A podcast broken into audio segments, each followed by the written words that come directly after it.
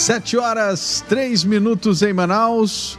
Hoje, dia 16 de junho de 2021. Muito bom dia para você.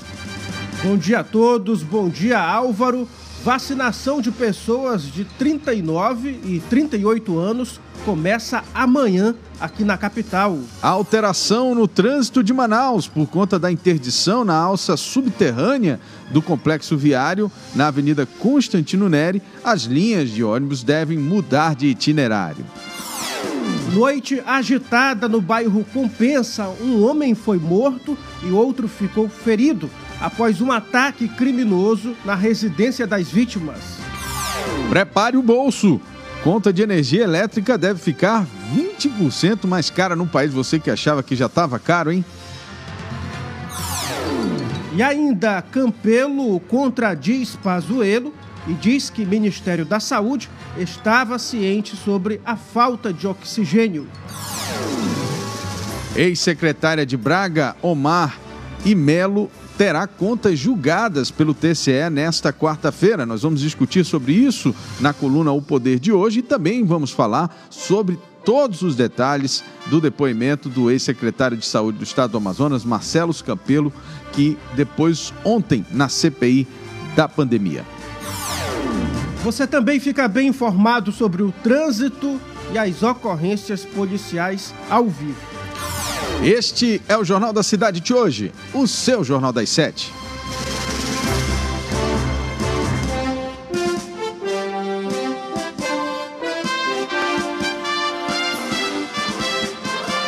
As notícias da cidade de Manaus. Polícia, emprego, comunidade. As últimas informações do Brasil e do mundo. Começa agora. Começa agora. Jornal da Cidade. Agora vamos conferir as manchetes dos principais jornais do país. Muito bem, a gente começa com a manchete do jornal Estado de São Paulo, que hoje traz o seguinte destaque: Estiagem deve elevar taxa da conta de luz em ao menos 20% com o uso de usinas termoelétricas para compensar o déficit nas hidrelétricas, a Agência Nacional de Energia Elétrica vai acionar a bandeira vermelha 2. Meu Deus. Partidos tentam alternativa de centro para a eleição de 2022.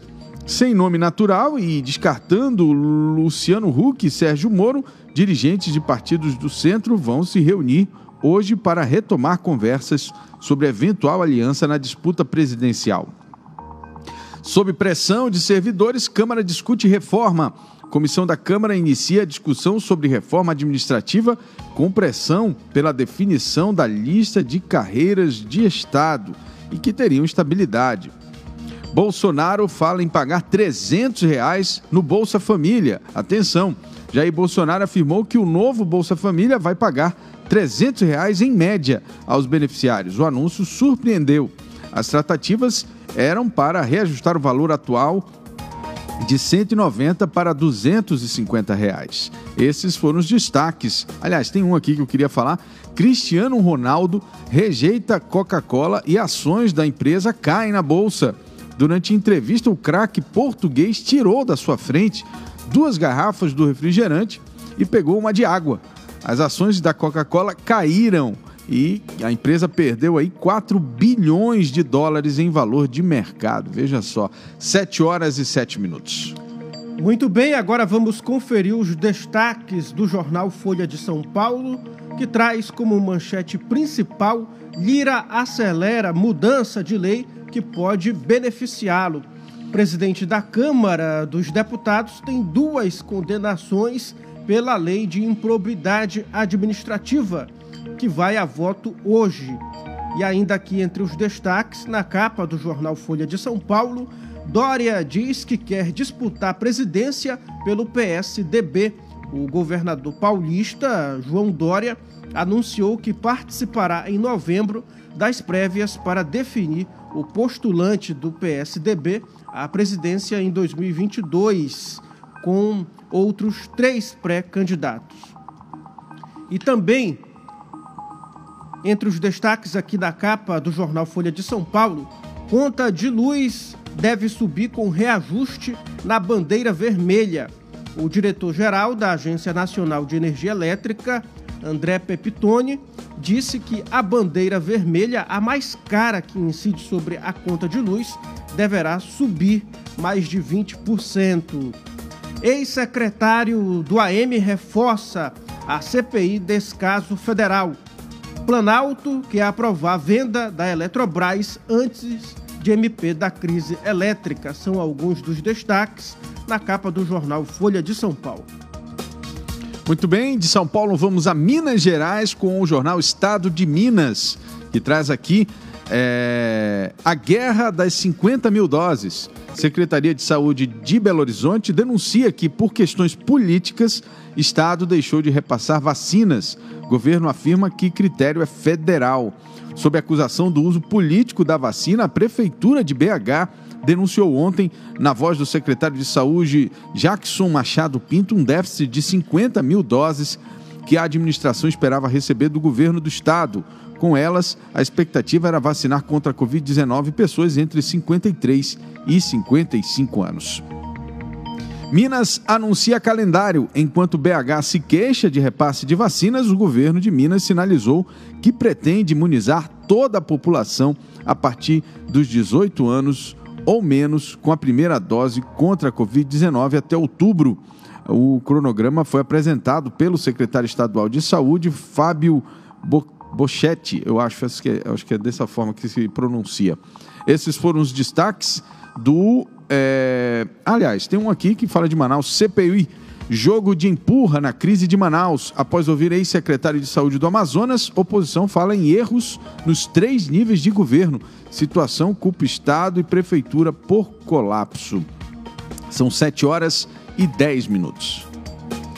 Agora vamos conferir os destaques do jornal o Globo, que traz como manchete principal outra boiada. Projeto limita punição por má gestão de verbas públicas. Se aprovada, a mudança passa a ter que ficar demonstrado que ato ilícito foi intencional. E também, sistema de prévias escolhido pelo PSDB é derrota para Dória. Executiva do partido decidiu que detentores de mandato terão peso maior do colégio eleitoral, que vai determinar o candidato tucano à presidência, dificultando a indicação do governador de São Paulo. E ainda aqui entre os destaques na capa do jornal o Globo, contra a crise hídrica, governo pede que empresas acelerem obras. Para enfrentar a crise hídrica e a ameaça de racionamento, o Ministério de Minas e Energia atua para antecipar a entrada em operação de usinas de geração de energia e de novas linhas de transmissão. E também, Huck descarta ser candidato à presidência em 2022. O apresentador disse do programa Conversa com Bial que não vai concorrer e que renovará seu contrato com a TV Globo.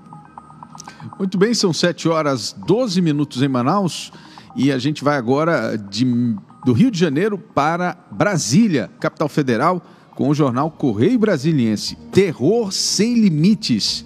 Em fuga, maníaco faz reféns é cercado e fere um policial. Caçada a Lázaro entra pela madrugada. Olha só, tá uma verdadeira operação policial para pegar aquele cidadão que a gente falou, noticiou ontem, né? Ele matou três pessoas, depois começou numa fuga incessante. E aí, por onde ele ia passando, ia fazendo reféns ali. É, e aí já tem pelo menos policiais de dois estados envolvidos. Né? Ele fez aí um, um reféns inclusive numa chácara em Edilândia, em Goiás. É uma situação terrível. Inclusive aqui já falou, o pai dele falou que é, sou pai de um monstro. É, enfim, terrível. Tributo a Sarney. Senado homenageia os 90 anos do político maranhense com a exibição no Museu da Casa da obra Retrato do Presidente da República do Brasil, José Sarney, de autoria do artista português Rui Preto Pacheco.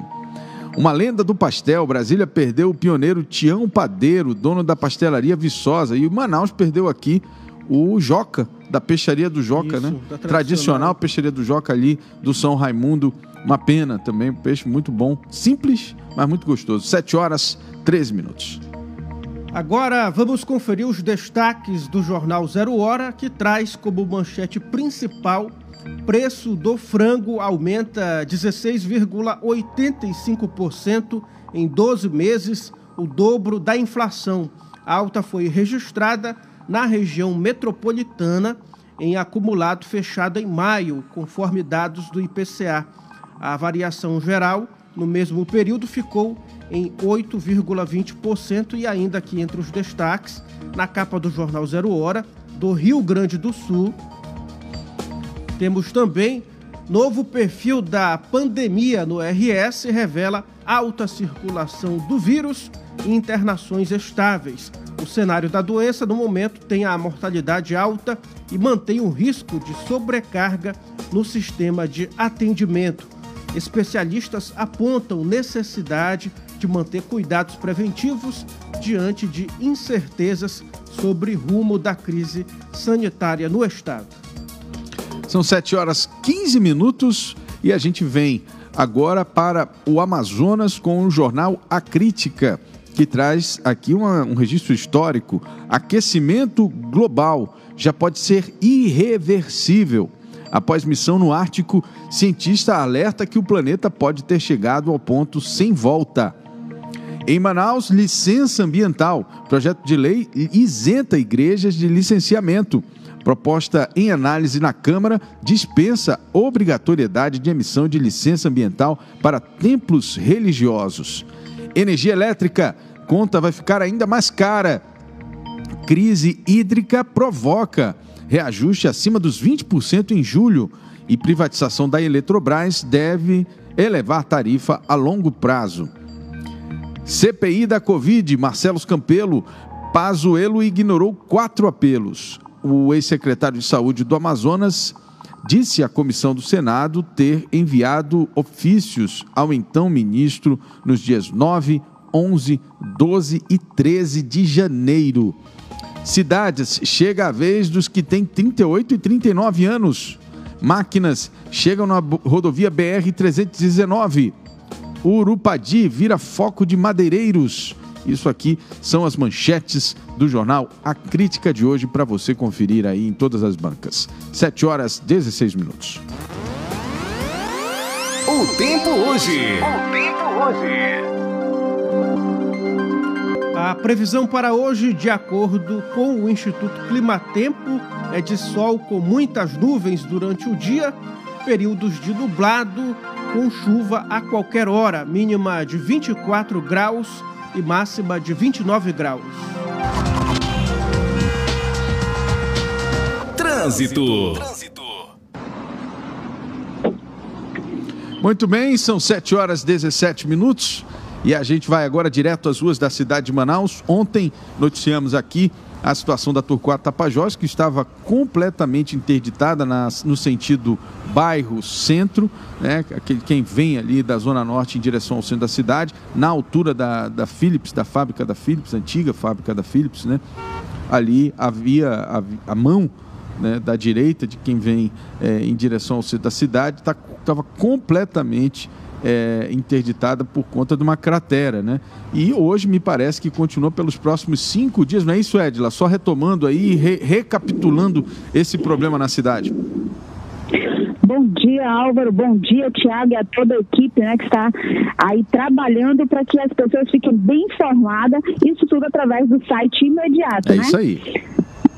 Bom, a respeito da Avenida Torquato Tapajós, a nossa equipe ainda há pouco esteve no local e percebemos o avanço que se tem de ontem para hoje. Lembrando que o prefeito colocou ali, juntamente com o secretário, o vice-prefeito, né, a situação, gente, de quatro a cinco dias, né, para entrega já para a população de tudo resolvido ali naquele local. E realmente, o que a gente percebe é que o avanço somente de ontem para hoje já foi bastante e a celeridade, no caso, está indo de forma espetacular. Agora, vale ressaltar, Álvaro, que quando aconteceu o caso da, no outro sentido, sentido centro-bairro, também tivemos uma celeridade e houve a observação. Lembra? O próprio prefeito, juntamente com o vice-prefeito, levaram ali os especialistas, né, onde eles falaram, olha, possivelmente teremos que fazer também no outro sentido, porque a situação aqui, ela está um pouquinho tensa, volta a repetir a situação que seria mesmo o tempo, né, conforme o tempo precisariam ser trocadas essas galerias. Então, naquele sentido, naquela época mesmo, ele já havia informado que teria que ser feito este essa substituição e conforme vocês estão acompanhando agora, realmente aconteceu. O que está realmente ainda tendo uma certa dificuldade é a questão da chuva, né? Situação da natureza que ninguém pode é. realmente ir contra. Então, isso que ainda estaria tendo empecilhos. Fora, a celeridade está sendo bastante aceitável e visível. Agora, para você, motorista, que vem naquele sentido, olha, tem duas opções. Primeira, para viabilizar o fluxo, IMMU colocou um desvio dentro do supermercado, né, naquele local, e também para o lado esquerdo, pegando ali junto ao canteiro central, sentido centro-bairro, tem apenas uma faixa que foi colocada próximo ao canteiro central para que flua o trânsito. Agora, Álvaro, no momento que nós estávamos passando, infelizmente o motorista desatento acabou por, por fazer o quê? Pegar seu carro e não observar a gasolina. Acabou a gasolina dele naquele ponto, Álvaro. Foi um corre-corre, empurra carro, tadinho, olha, tadinho. E era ele com sua família. Foi uma agonia mesmo essa situação. Mas o motorista fica atento, viu? Verifica a gasolina aí do carro. É isso mesmo. Muito bem, Edna Chaves. Tem mais coisa aí do trânsito? Tem sim, Álvaro. Então, Calma aí, tá doido pra então, falar, né? Não, não, Mas tô não. Deixa eu na fita. Álvaro, olha, nós temos mais uma observação, viu, gente, através da Prefeitura de Manaus, o Instituto Municipal de Mobilidade Urbana, ele está fazendo umas alterações temporárias nas linhas. Atenção, você que acompanha, somente o imediato está te tirando de primeira mão. As linhas 122, 123 e 452 terão um pequeno desvio durante os dias 15, 16 e 17. Agora, Álvaro, sabe o porquê disso? Sim. Nossa equipe do imediato e o povo recebendo ali as denúncias a respeito de como estaria embaixo do viaduto, olha, o viaduto, o complexo viário Ministro Roberto Campos, esse, esse complexo, gente, é aquele que interliga ali o Veiralves ao, ao São Jorge, ali na Avenida Constantino Neri, na Zona Centro-Sul. Nossa equipe do imediato e o povo ficou recebendo as informações, algumas alegações de motoristas dos riscos que estariam devido àquela plataforma que tem de ferro, que infelizmente estamos tendo casos de furtos, né? Ah, aquele buraco que eles estavam tirando aquelas tampas ali, né? E o, os pneus estavam rasgando ali, né? Isso, Álvaro, aquilo ali vai ser substituído, vai ser concreto agora, perfeito, Álvaro. Perfeito. E isso, sabe o que, que vale como, como alerta também para a população? É que quem acompanha o site imediato tem a resposta das suas denúncias. É Ou seja, se não está bom para a população, a nossa equipe vai lá e mostra e pede uma solução. E olha aí a solução chegando. Perfeito. Então, você que está ouvindo, avisa aí para a vizinha. Sabe aquela vizinha que é radar? Avisa para ela que o imediato e o povo, o site imediato ele tem que ser compartilhado, ele tem que ser curtido, viu? É isso aí. Então, fiquem atentos nas, nas mudanças das linhas 122, 123 e 452. Agora a nossa equipe está colocando aí para você né, qual vai ser o trajeto, o, centro, o, o ônibus 123 e 452 no sentido bairro centro, eles vão direto na Avenida na Djalma Batista e dobram à direita na Avenida Álvaro Maia. E a partir dali, ele vai até fazer o retorno próximo ao Centro de Convivência da Família, Madalena Arce modal. Então vocês estão acompanhando aí no mapinha, qualquer coisa querendo entender mais, no site imediato tem lá todo o trajeto das linhas que haverá essa mudança, 122, 123, 452. Observação, essas mudanças temporárias para melhoria justamente do condutor aí dos veículos naquela área que precisa utilizar o complexo viário ministro Roberto Campos. Isso mais uma resposta, lógico, do site imediato. Olha, e eu queria aproveitar que a gente está falando de linha de ônibus. Ontem, é, vários moradores do conjunto João Paulo nos procuraram ontem à noite, na verdade, eles chegaram a fazer inclusive uma manifestação e eu queria deixar registrado aqui que o IMMU e, a, e, os órgãos da prefeitura que fossem responsáveis por essa situação dos ônibus entrassem em contato lá com a comunidade, porque, né, na verdade, eles reclamam que foram, foi retirada a única linha de ônibus que ia até o João Paulo. Né, e aí eles estavam ficando ilhados, sem transporte coletivo naquela região. É, é, os motivos, obviamente, a gente não sabe né, por que, foi retirada essa linha lá do João Paulo, mas os moradores estão exatamente bem, bem contrariados, né, porque, imagine, se eles só têm uma linha de ônibus e tira essa linha, eles ficam sem ter como sair do bairro é, através do transporte coletivo, que para muita gente, para quem tem carro não, mas para muita gente, o transporte coletivo é essencial, né? É, e uma outra situação que eu queria deixar registrado aqui, acho que foi no final de semana, o pessoal me corrige se eu estiver errado, né, nós tivemos dois acidentes com vítimas fatais ali no viaduto do Manoa, o recém-inaugurado viaduto do Manoa. Isso acende um alerta, isso acende uma luz amarela né, para as autoridades entenderem por que né, esse viaduto está sendo é, alvo de tantos acidentes em tão pouco tempo. É, é de se desconfiar por conta exatamente é, do dos problemas que, de, de estrutura que esse viaduto teve ao longo dos últimos meses, desde que foi entregue. E essas duas mortes precisam, obviamente, ser investigadas, ser, entender o que aconteceu nesses dois acidentes, para que outras pessoas não sejam vítimas, se é que esses acidentes têm relação com a estrutura do viaduto Manoa. Mas muita atenção, você que trafega por esse viaduto, é, ele ainda está aí sob o olhar atento depois dele ter sido entregue todo torto. 7 horas e 25 minutos. Obrigado, Edila. Trânsito.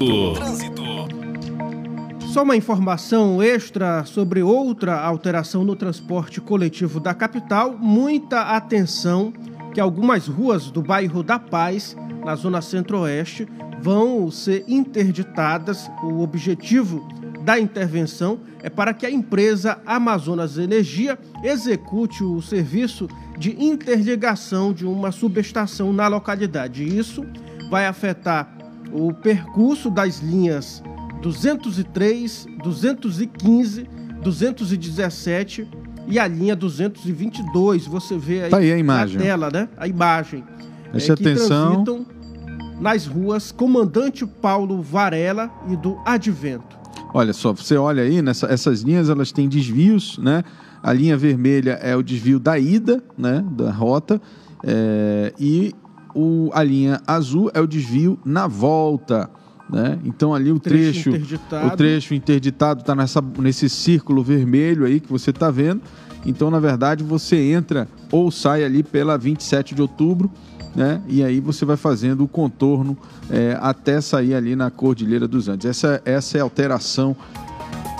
Os detalhes estão no site imediatoonline.com com mais clareza e com mais calma. Você pode conferir, é só acessar o site. Daqui a pouco a gente vai falar é, mudanças, aliás, mudanças não, novidades sobre a cheia no Amazonas. Né? A gente achava que o rio ia baixar de vez, mas me parece que teve um repiquete aí. Daqui a pouco a gente vai registrar isso para você. São 7 horas 27 minutos. Vamos falando agora de Covid-19. O Brasil registrou 2 mil, aliás, 2.760 mortes por Covid-19 nas últimas 24 horas, totalizando nesta terça-feira 491.164 óbitos desde o início da pandemia. É o maior número de óbitos registrado em um único dia desde o último dia 5 de maio. Na época, o país havia registrado 2.791 mortes. Com isso, a média móvel de mortes nos últimos sete dias chegou a 1.980 Em comparação à média de 14 dias atrás, a variação foi de mais 6% e indica tendência de estabilidade nos óbitos decorrentes do vírus. Então é importante continuar seguindo os protocolos em prevenção à doença. É, e veja só os números do Amazonas. Atenção, você aí que está em casa, que já tomou a vacina. Eu ontem, inclusive, me vacinei, é, a primeira dose, pelo menos. É, então, assim, mesmo com a vacina, né, você tem que ter muita atenção. O Amazonas, nesta terça-feira, registrou é, 726 novos casos da Covid-19, totalizando agora 394.601 casos da doença no estado desde o início da pandemia. Foram confirmados 13 óbitos por Covid-19, sendo três ocorridos na segunda e 10 óbitos após investigação, elevando para 13.162 o total de mortes pela doença. Esses 726 novos casos, é importante dizer, como foi a terça-feira a ser registrado, ele tem um reflexo ainda do final de semana, né? porque a contabilização dos, dos casos novos do final de semana acaba refletindo na segunda e na, nos relatórios de segunda e de terça-feira. Então, é possível que amanhã a gente tenha uma redução, mas 726 casos me lembra muito o início da segunda onda, que foi assim, foi 300, 400, 500, né, e foi subindo. Então, a gente não precisa tá, ficar desesperado, mas a gente precisa estar alerta e alertar a população de fazer o uso do protocolo individual de segurança, que é o uso da máscara, o uso do álcool em gel e manter a, o distanciamento necessário entre as pessoas, ainda que estejam no mesmo ambiente. Balanço da vacinação agora contra a Covid-19 dessa terça-feira aponta que o Brasil aplicou mais de 80 milhões de vacinas, somando a primeira e a segunda dose dos imunizantes.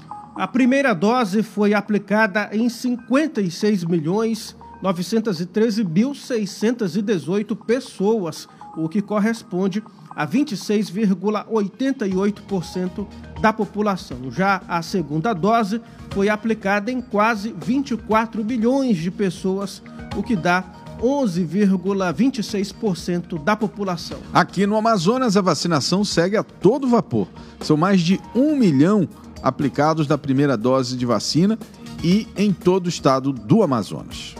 A maioria dos grupos prioritários da vacinação já foi concluída, pelo menos com a primeira dose.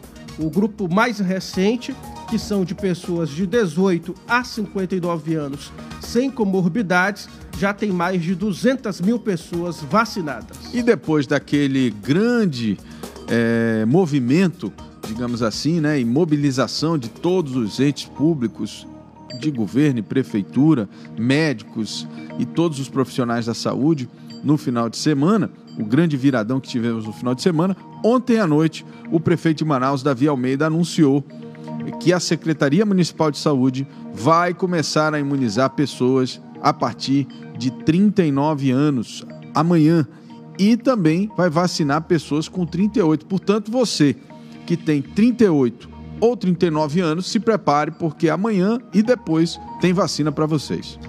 Em um vídeo divulgado nas redes sociais, o prefeito afirma que na quinta-feira serão vacinadas pessoas de 39 anos, nascidas entre os meses de janeiro a junho. Já para os nascidos entre julho e dezembro, a imunização será na sexta-feira. Então, atenção aí, repete de novo aí só essa informação para o pessoal entender, Tiago, como é que vai funcionar a divisão aí dessa vacinação. Na quinta-feira serão vacinadas pessoas de 39 anos, nascidas entre os meses de janeiro, janeiro e junho. junho. Já para os nascidos entre junho a dezembro, a imunização será na sexta-feira. Muito bem. De acordo com dados da Secretaria Municipal de Saúde, o Na verdade, julho, né? Julho, julho é. A dezembro. Julho a dezembro. De acordo com os dados da Secretaria Municipal de Saúde, o número de pessoas a serem vacinadas aumenta conforme a idade diminui. A população de 30 a 39 anos, por exemplo, está estimada em 372 mil pessoas, enquanto as de 20 a 29 anos é mais de 446 mil pessoas. Enfim, quanto menor a idade, maior o público e aí, obviamente, o processo de vacinação acaba sendo um pouco mais lento do que as idades mais avançadas. Mas o importante é que, contra tudo e contra todos, o Amazonas já está vacinando abaixo dos 30 anos, né? Aliás, na faixa dos 30 anos de idade, o que eu acho que em nenhum lugar do país ainda começou, né? Então, assim, todos os outros estados estão aí lutando para avançar na sua vacinação, São Paulo, enfim, mas o Amazonas continua aí na vanguarda, ou pelo menos entre os estados com maior é, avanço da vacinação. Isso é muito bom e a gente tem que louvar e tem que, na verdade, reconhecer o esforço é, tanto do governo federal quanto do governo estadual e do governo municipal né, em fazer com que isso aconteça aqui no nosso estado. 7 horas 33 minutos. Tem um vídeo. Jornal ah, da peraí. Cidade. Tem um vídeo, né? Tem um vídeo. Eu, eu, é, vamos colocar o vídeo do Davi Almeida, porque o, o vídeo fala, faz um anúncio aí. Vamos, vamos ver aí o que, que o prefeito falou. Boa noite, amigos. Quero anunciar a você, morador de Manaus, que a partir de quinta-feira estaremos avançando na vacinação. Você que tem 39 anos, nascido de janeiro a junho, você pode comparecer às nossas unidades de vacinação, os nossos pontos de vacinação. Você que tem 39 anos, nascido de julho a dezembro, compareça aos nossos pontos de vacinação na sexta-feira, dia 18. E a você que tem 38 anos, você pode comparecer no sábado a todos os nossos pontos de vacinação. Uma boa notícia é Manaus avançando na vacinação. Acompanhe mais informações no site oficial da Secretaria Municipal de Saúde e no site da Prefeitura. Boa noite. Valeu. Jornal da Cidade. Muito bem. É isso aí.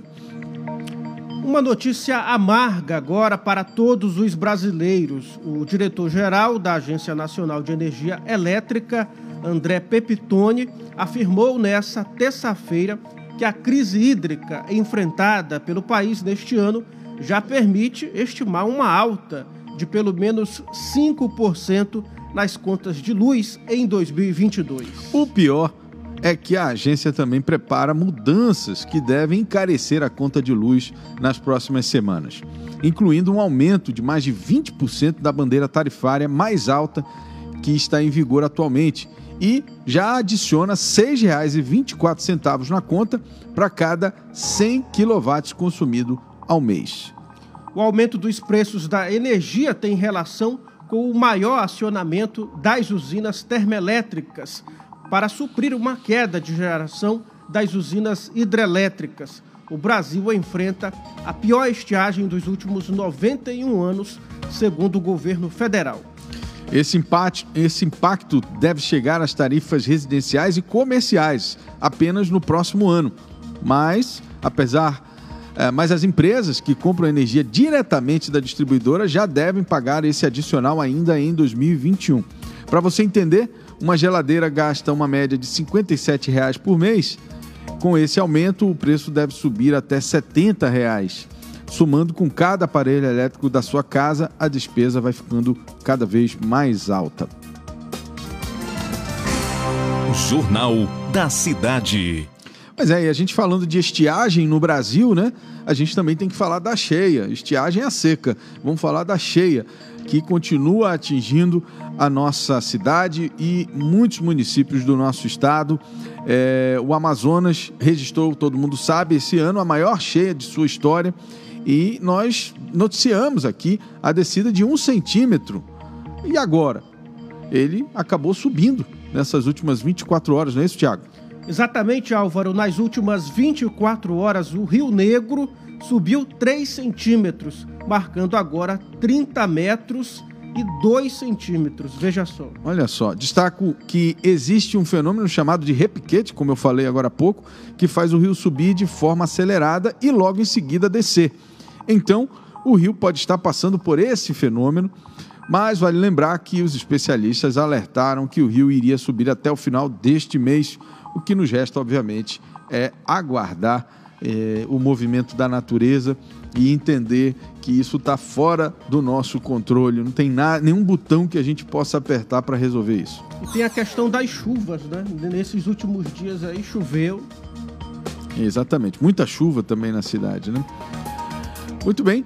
7 horas 37 minutos em Manaus, o governo do Amazonas deu início às entregas dos cartões do auxílio estadual enchente para famílias atingidas pela cheia dos rios nessa terça-feira em Iranduba, município da região metropolitana de Manaus.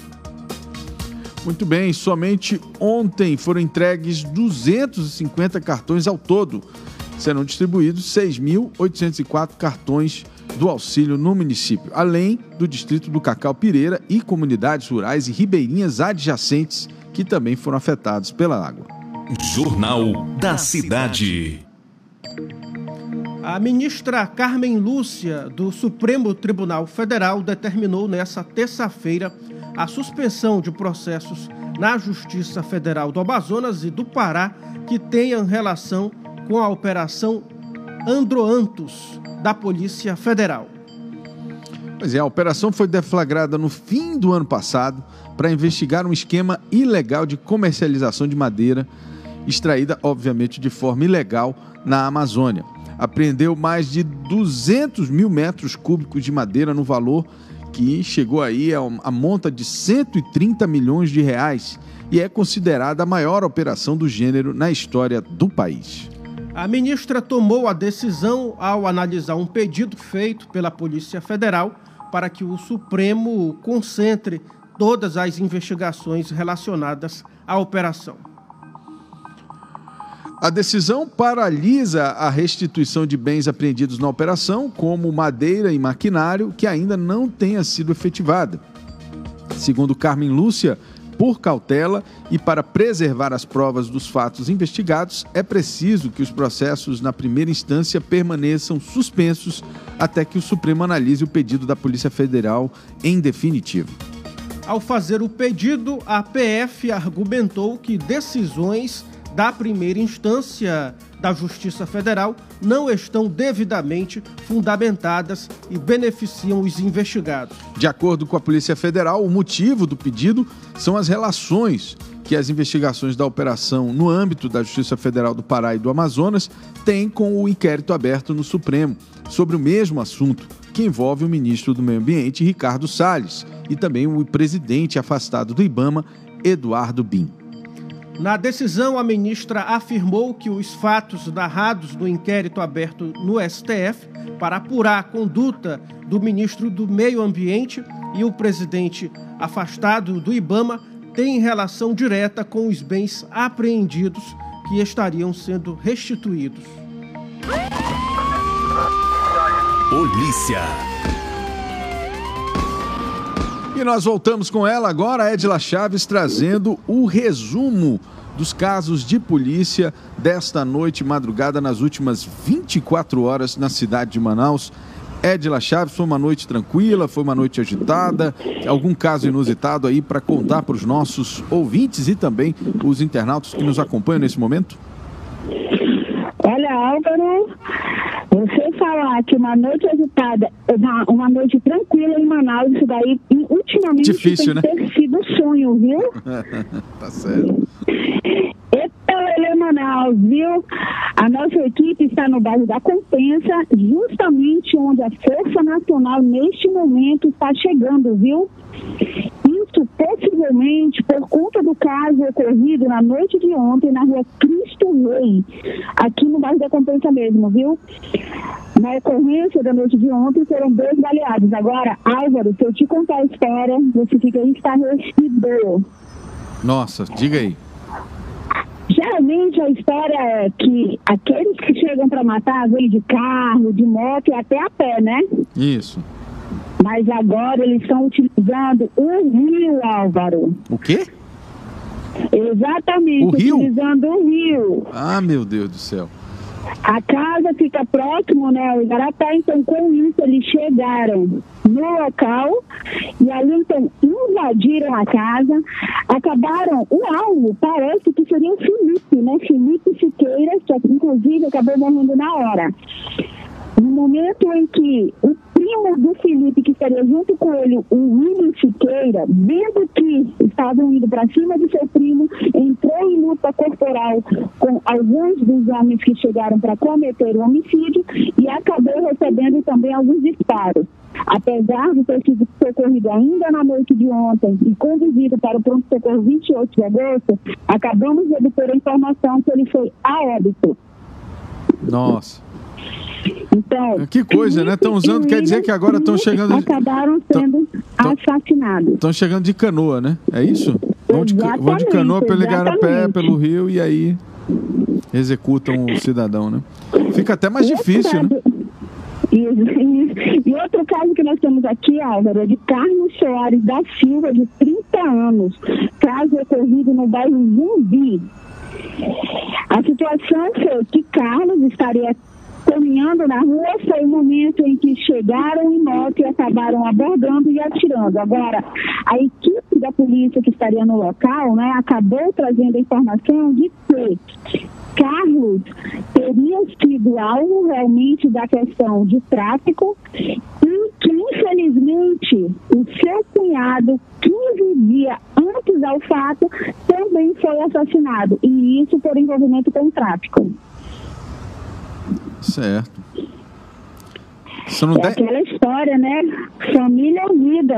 Foram mais de 10 tiros, né, Edna? Exatamente, mais de 10 tiros. Foi bastante tenso também na tarde de ontem. Ontem o Manaus estava bem agitado. Tivemos também atropelamento com vítima fatal. Enfim, agora aproveitando esse adeno, as pessoas que estiverem realmente querendo saber detalhes, Álvaro, Vou te contar um segredo. Diga aí. Conte. Quer saber o que acontece na cidade? Acesso ao site imediato. É, isso, não, isso já não é tão segredo, o pessoal já, já entendeu isso. A gente só precisa que o pessoal, o pessoal compartilhe, o pessoal leve o link das nossas matérias, dos nossos vídeos, das nossas transmissões ao vivo para os grupos de WhatsApp. Você que participa de vários grupos, quando vê uma matéria interessante do imediato, vai lá e compartilha. É, você ajuda a divulgar o trabalho realizado pela equipe do imediato ao longo das, das 24 horas. A gente não para, né, Ed? Não, não para. Agora sim, né, Álvaro? Quando a gente fala que é segredo, parece poeira, vai ar. Tá certo. tá certo. Obrigado, Edila. De nada, Álvaro. E olha aí, bom dia para todo mundo. Daqui a pouco a nossa equipe chega para Tá certo, a Edila já está nas ruas da cidade. Você que tem alguma pauta, alguma sugestão, é, você pode mandar agora mensagem para o nosso WhatsApp. Anota aí o WhatsApp quente do imediato, que é o 9311 0060. 9311 0060. A gente já pede desculpas antecipadamente caso a, a, equipe demore a responder a você, porque são muitas mensagens a todo momento chegando no WhatsApp mais quente da cidade, que é o WhatsApp do imediato. 9311 0060 se você quer a equipe do imediato aí próximo de você, mostrando um problema da sua comunidade, ajudando você a, a mostrar um projeto legal também, coisas bacanas que aconteçam, pessoas que estão se destacando na sua área, tudo isso é importante para a gente valorizar é, aquilo que acontece na cidade de Manaus. Tá certo? 7 horas 46 minutos. Obrigado, Edila. E a gente continua agora com política, não é isso, Thiago? É isso, Álvaro. Polícia.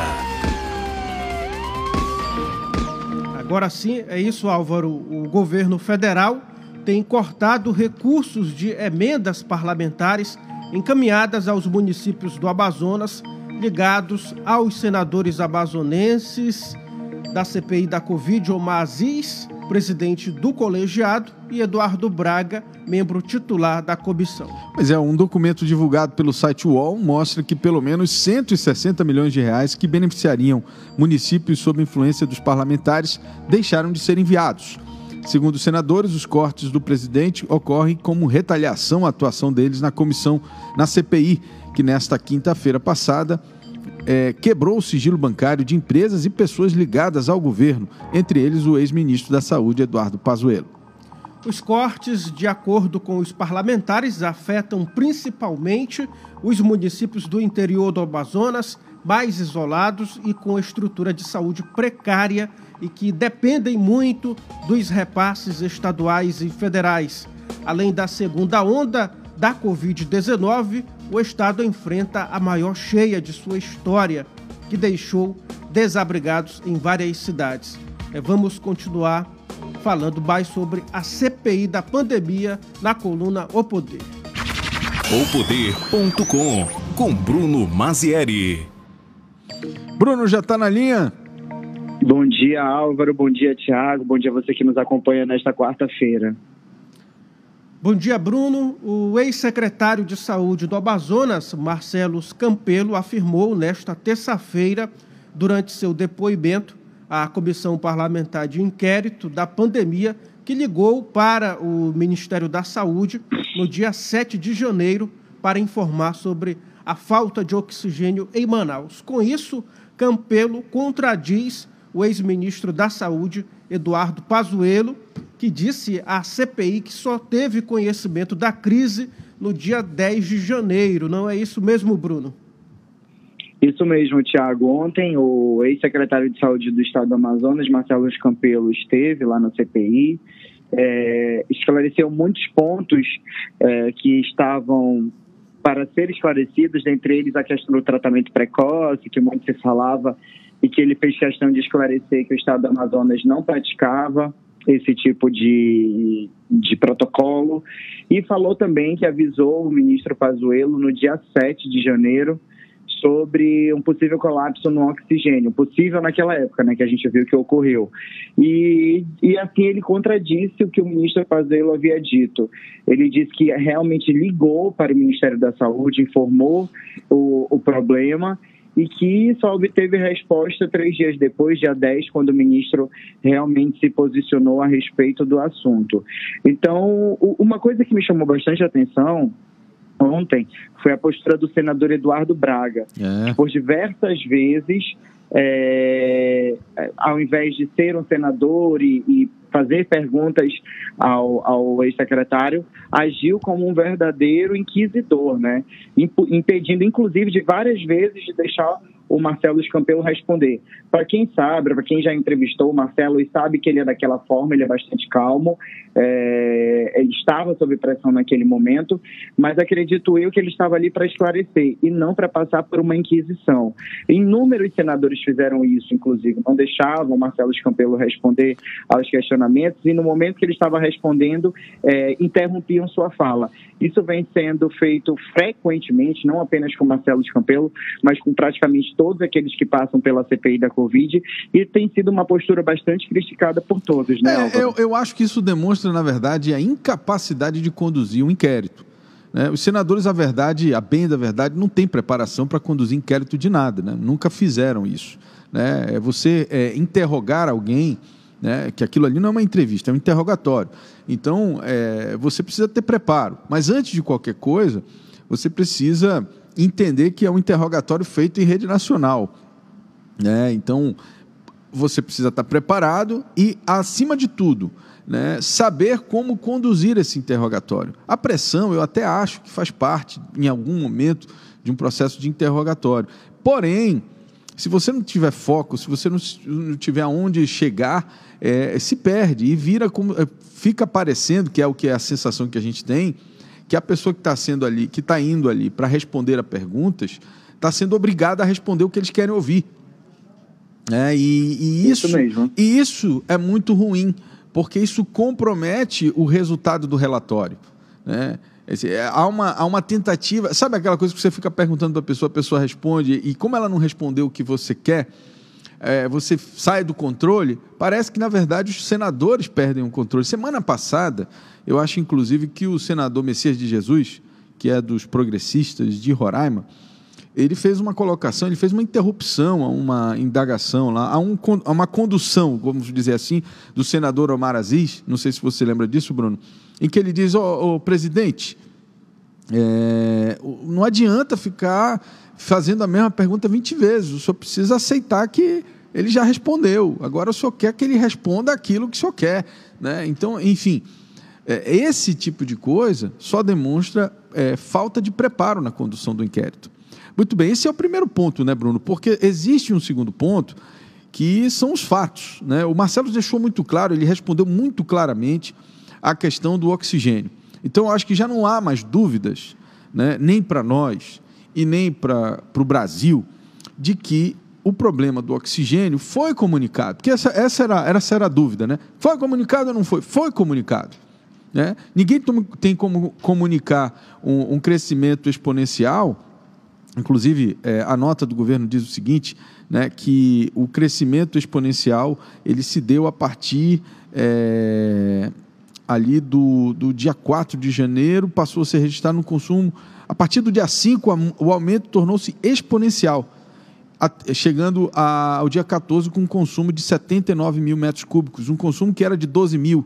Né? Então, assim, não há como, num espaço tão curto de tempo, isso ficou claro para mim, para você dimensionar ou prever nem Mandiná conseguiria prever que o consumo iria chegar é, em níveis tão altos em tão pouco tempo. Isso é o que ficou claro para mim, é, por conta dos documentos e, das, e do que foi apresentado pelo governo até aqui.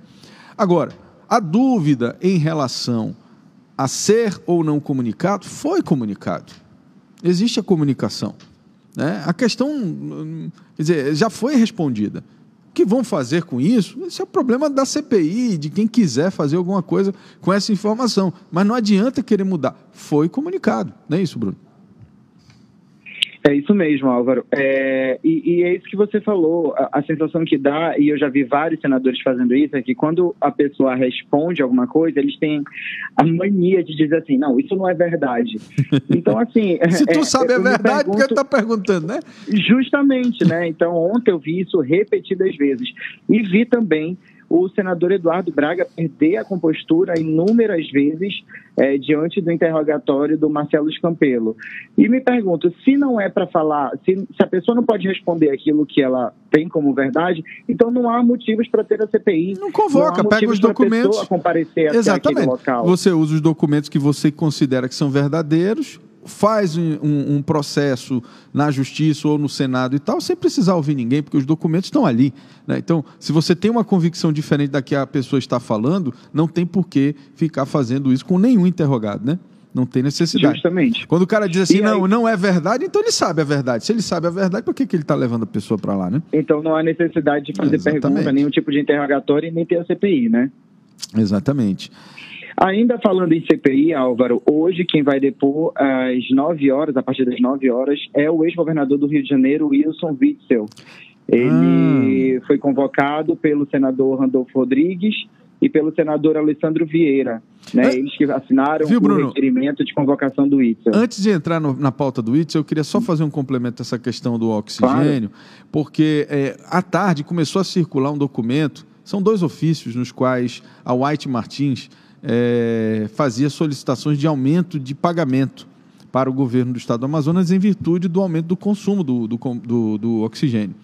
E aí, salvo engano, acho que foi o senador Eduardo Braga, usou esses dois documentos para dizer que o Estado já sabia que ia ter uma crise de oxigênio e tal. Quer dizer, não vamos misturar alhos com bugalhos. Né?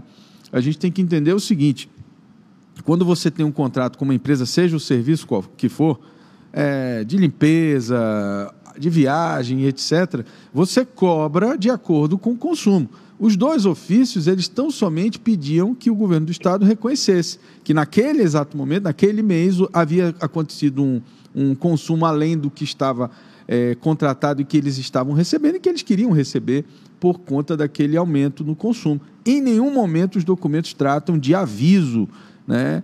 É, dizendo que, ainda que eles possam demonstrar um possível aumento, mas assim, dentro de uma pandemia, é óbvio que vai ter um aumento, né, Bruno? É, é natural que iria registrar é, é, é natural, um aumento. Principalmente se tratando de uma pandemia onde uma das causas, um dos é, principais sintomas é a falta de ar, né? É, exatamente. Então ali estava. É, é óbvio que é lógico que houve um aumento, mas o que a gente está questionando aqui é o aumento exponencial em janeiro em menos de cinco dias, que saiu de 20, 20 e poucos metros, mil metros cúbicos para 70 mil metros cúbicos. Ninguém tinha como prever isso, né? que a coisa ia chegar nos níveis que chegaram. Muito bem, essa é a questão. Então, o, o, senador ficou insistindo nessa pauta, né?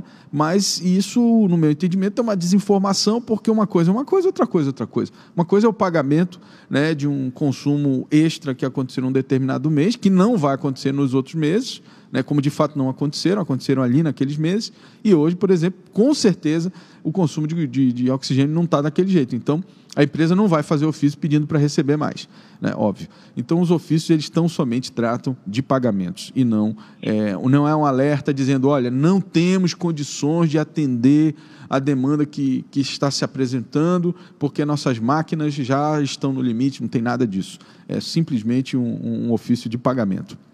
Ah, ainda bem que você voltou nesse assunto, porque outra coisa que me chamou bastante atenção e que eu esqueci de comentar foi com relação a, aos questionamentos em torno dos protocolos adotados pelo governo do estado para conter né, a, segunda onda e tudo mais. E a gente lembra, Álvaro, que no final do ano passado, às vésperas de Natal, o governador Wilson Lima decretou um isolamento social mais rígido. Exato. E foi alvo de inúmeras críticas. Nossa, teve manifestação. Manifestação. É, com, com direito a tacar fogo no, no meio da rua, enfim. E o, o senador Eduardo Braga e o ex-prefeito de Manaus, Arthur Neto, na época, criticaram as medidas restritivas adotadas pelo, pelo, pelo, senador, pelo governador Wilson Lima, perdão. E ontem é, ele cobra medidas, cobrou medidas de para que evitasse a segunda onda. Então, assim, há, há um, uma.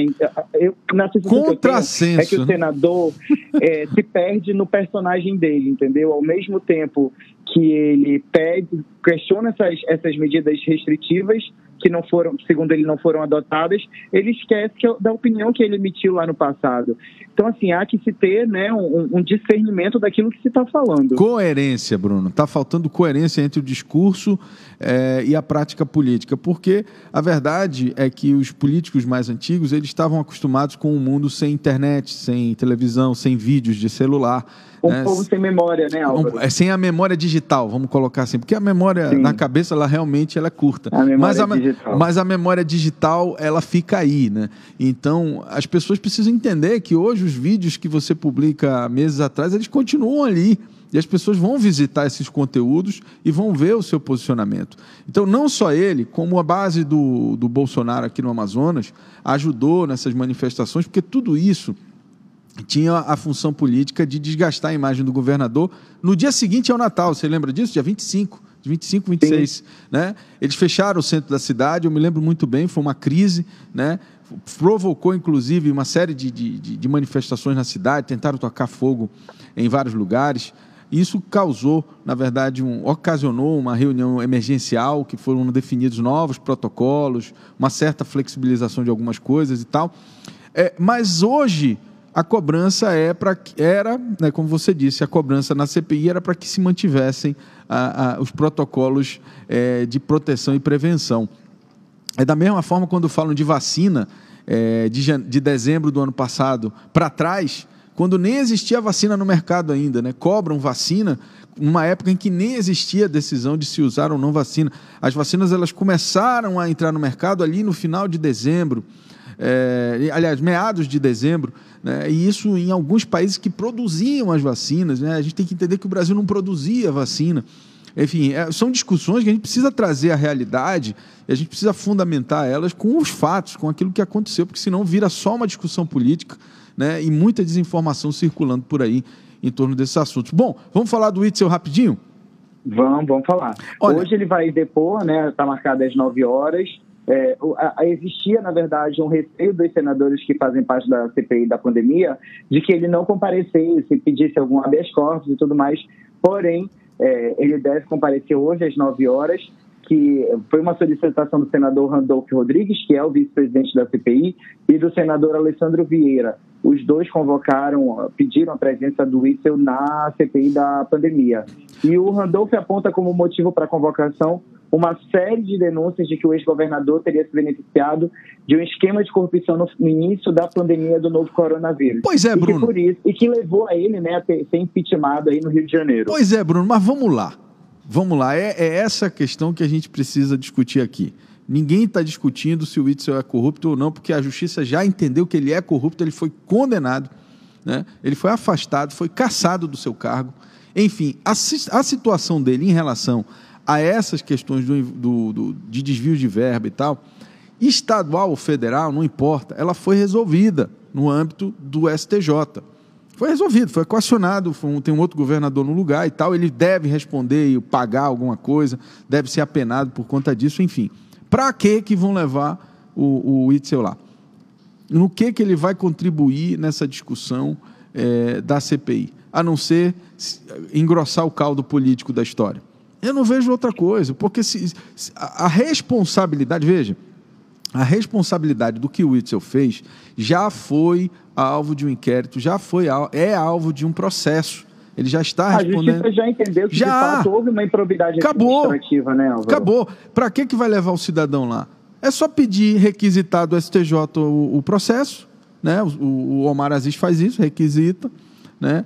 Lá junto com o processo vai vir todo o inquérito e ele vai ler, vai dizer, olha, está aqui, ó, os investigadores encontraram isso, encontraram aquilo e tal. Então, assim, eu vejo com muito. Eu, eu tenho muito medo dessas convocações políticas, porque elas só engrossam o sentido político dessa, dessa CPI. Né? E, e, eu acho que o Brasil não precisa desse tipo de instabilidade nesse momento. O Brasil, na verdade, está tentando sair dessa instabilidade desde as manifestações lá atrás, que ajudaram a eleger o presidente Bolsonaro. Né? A gente, lá em 2014, é, né? ela vem de lá. Então a gente está tentando manter o, o, o, Brasil estável, né? E as pessoas ainda não entenderam que é, é, é, eu, eu, eu, vejo com muito, muito medo né, esse tipo de ação, porque elas, cada uma delas, pequenas que sejam, elas vão minando um pouco da estrutura democrática, né, do Estado democrático de direito. Então, assim, a gente precisa ter muito cuidado, porque isso em algum momento essa corda ela arrebenta. Né? E aí é, a CPI se metendo em, em, em, processo que já foi julgado, a CPI convocando para discutir problemas é, com recursos de governo que não são federais, ou seja, ela não tem competência, segundo a Constituição, de convocar governadores. Né? E aí eu não estou defendendo o governador, não. O STJ está fazendo seu papel né? de julgar os governadores. Então não é o Senado. Né? O Senado ele tem outro papel. Quer investigar presidência da República, os atos do governo federal? Investigue os ministros, os, os, os entes federados, né? quer dizer, eh, federativos. Né? Então, assim, não, não os governos. Por quê? Não é que não possa investigar, porque isso rompe um limite que é essencial na democracia.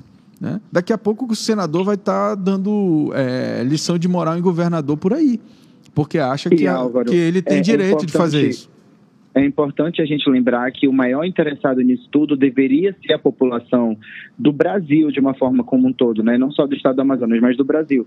E a sensação que eu tenho, e a gente sempre fala isso aqui, é que a CPI está servindo de palanque para 2022. É e isso não pode acontecer. É óbvio. A gente precisa entender que isso não pode acontecer, e é tão por isso que é tão importante esse debate que a gente tem todas as manhãs aqui, para reforçar que a CPI deve ser utilizada para esclarecer as dúvidas e, e, e fazer justiça para a população e não para apenas atender interesses próprios e talvez escusos. Tá certo. Bruno Mazieri, muito obrigado. 8 horas, 5 minutos. A gente, como sempre, avançando no nosso horário aqui, Bruno. Obrigado. Obrigado, Álvaro. Obrigado, Thiago. E até amanhã, se Deus quiser. Até amanhã. Com, com Bruno Mazieri. Agora são 8 horas 6 minutos em Manaus. É hora de falar de oferta. Hoje vamos te mostrar o preço do quilo do arroz de acordo com o site Busca Preço da Cefaz. Será que o arroz está mais barato que o feijão, hein? Vamos ver. De acordo com o site Busca Preço da Cefaz, o menor preço do quilo do arroz é R$ 3,50. Olha aí, tá bom, né? Em um supermercado ali no bairro Novo Israel, obviamente na Zona Norte. Olha só, a gente agora está inovando aqui, vamos botando na tela aqui é, os, as marcas e os valores e os locais, viu? Esse, essa informação que você está vendo na sua tela, você consegue acessar pelo site da Cefaz. É muito bacana esse trabalho, porque eles usam as notas fiscais que os estabelecimentos emitem para comprar esses produtos, né? E também as notas fiscais que eles vendem. Né? Isso tudo é controlado pela Cefaz e eles conseguem fazer, obviamente, uma tabela de preços praticados no mercado de Manaus com os endereços. O valor máximo encontrado, Álvaro, do quilo do arroz é de R$ 4,75 em vários pontos é, da cidade. Então, como a gente falou, é só acessar o site Busca Preço da Cefaz. Todos os lugares que emitem notas fiscal amazonense vão estar lá com o seu preço registrado.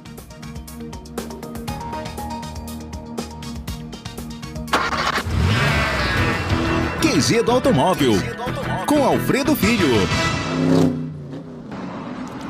Olha, e hoje a gente está trazendo aqui no QG do Automóvel é um assunto que é muito é, importante, porque ele, ele fala um pouco do mercado. Né? A gente falou no mês de maio, aquele mês um pouco retraído, e o mês de junho a gente já tem uma parcial que dos primeiros 15 dias, que é através do número de emplacamentos né, de veículos novos aqui na, no Amazonas. Alfredo Filho tem os números, tem a informação. Como é que estamos aí nos primeiros 15 dias no mercado automobilístico, Alfredo? Bom dia. Bom dia, Álvaro. Nos primeiros 15 dias já emplacou 831 carros, uma média diária aí de 83 unidades. Certo. Não é muito cedo para comemorar, mas tem um crescimento de 7% nos primeiros 15 dias comparado à primeira quinzena de, do mês passado. Entendi. Então, os primeiros 15 dias já foram 7% maiores em vendas do que o, os, 7, os 15 primeiros dias do mês passado, né? E, isso mesmo. Emplacou, no mesmo período emplacou 776 no mês passado e, e agora, nesses 15 dias, emplacou 831. Ah, isso, isso a gente já pode é, é, esperar aí um aquecimento razoável do, do mercado, Alfredo? Ainda é muito cedo, ainda é muito cedo para falar, porque por conta de tudo que aconteceu no mês passado, que a gente já relatou aqui, semicondutores, parada de, das montadoras, é, um, um, destaque, por exemplo, que a gente pode dar tanto positivo quanto negativo, positivo o Argo. O Argo, por exemplo, nessa primeira quinzena, ele repete o resultado do mês passado e segue na liderança, enquanto que a Chevrolet, que vinha sempre líder com o Onix, vem sentindo o efeito. O Onix pra, ele se encontra em sétimo lugar. Então ele vem despencando até mesmo por conta da parada da montadora, crise de semicondutores, como a gente colocou. Entendi. Bom, vamos aguardar, né, Alfredo? Tem algum lançamento para a semana aí já previsto? Alguma coisa nova, novidades? Então, de, de, novidade tem a Mitsubishi apresentou a série especial Outland Sport Black Edition, que é uma, uma série limitada em 100 unidades apenas, vem em três cores, preto, branco e prata, traz um visual bem robusto, moderno, posso dizer bem esportivo também, imagina vem com aro, aro 18 polegar, é, aerofólio traseiro, tudo em black piano, grade frontal, saída lateral, então assim, bem, bem interessante, bem um, tem um é revestimento exclusivo assim, nos bancos, um, é, tem uma placa é, com alusivo ao nome da série especial Black Edition no, no painel. Olha só que legal. Bem, ficou bem interessante essa série especial da Outlander Sport. Outlander é, Sport, preço, né, da Mitsubishi. E, isso. É, preço, a gente veio ali em 162 versão 4x2 e já ali para a versão com tração integral ela vem ali em 69, 990. É... Perfeito. Acima de 160. Tá certo. Alfredo Filho, muito obrigado, meu amigo. Quem quiser mais informações. Você acabou de conferir o Jornal da Cidade, o seu noticiário das 7 da manhã, de segunda a sexta, aqui mesmo, pelo site imediato. Baixe o aplicativo da Rádio ZLZN no Google Play Store, a plataforma de celulares Android. É só colocar na busca ZLZN que o primeiro aplicativo que vai aparecer é o da nossa rádio. Essa imagem que está aqui do meu lado, na sua tela nesse momento. Não deixe de acompanhar a programação do site Imediato às 11 horas. Nós temos o Imediato e o Povo, como a Edila falou agora há pouco né? O imediato e o povo circulando nos bairros da cidade. Você pode mandar sua pauta aí do seu bairro para o 9311 0060 que a nossa equipe vai aí. Às quatro da tarde temos o Manaus 90. com o nosso repórter policial Eudógio Gonçalves. Ele vai trazer todas as ocorrências das últimas 24 horas. Esta edição teve a apresentação de Álvaro Corado e Tiago Gonçalves. Transmissão e operação de áudio de John Andrew, produção e edição de Jonathan Souza, apoio técnico de Marcos Silva e Pablo Bedeiro e as informações direto das ruas de nossa cidade com a Edila Chaves. Todo este conteúdo é produzido pela equipe da Rede Norte Digital. Muito obrigado pela sua audiência. Um ótimo dia e nos encontraremos amanhã com certeza aqui às 7 horas da manhã. Não esqueça de compartilhar os nossos conteúdos ao longo das dos últimas 24 horas. Temos muito conteúdo para você. Então, até amanhã às 7 horas. Até amanhã.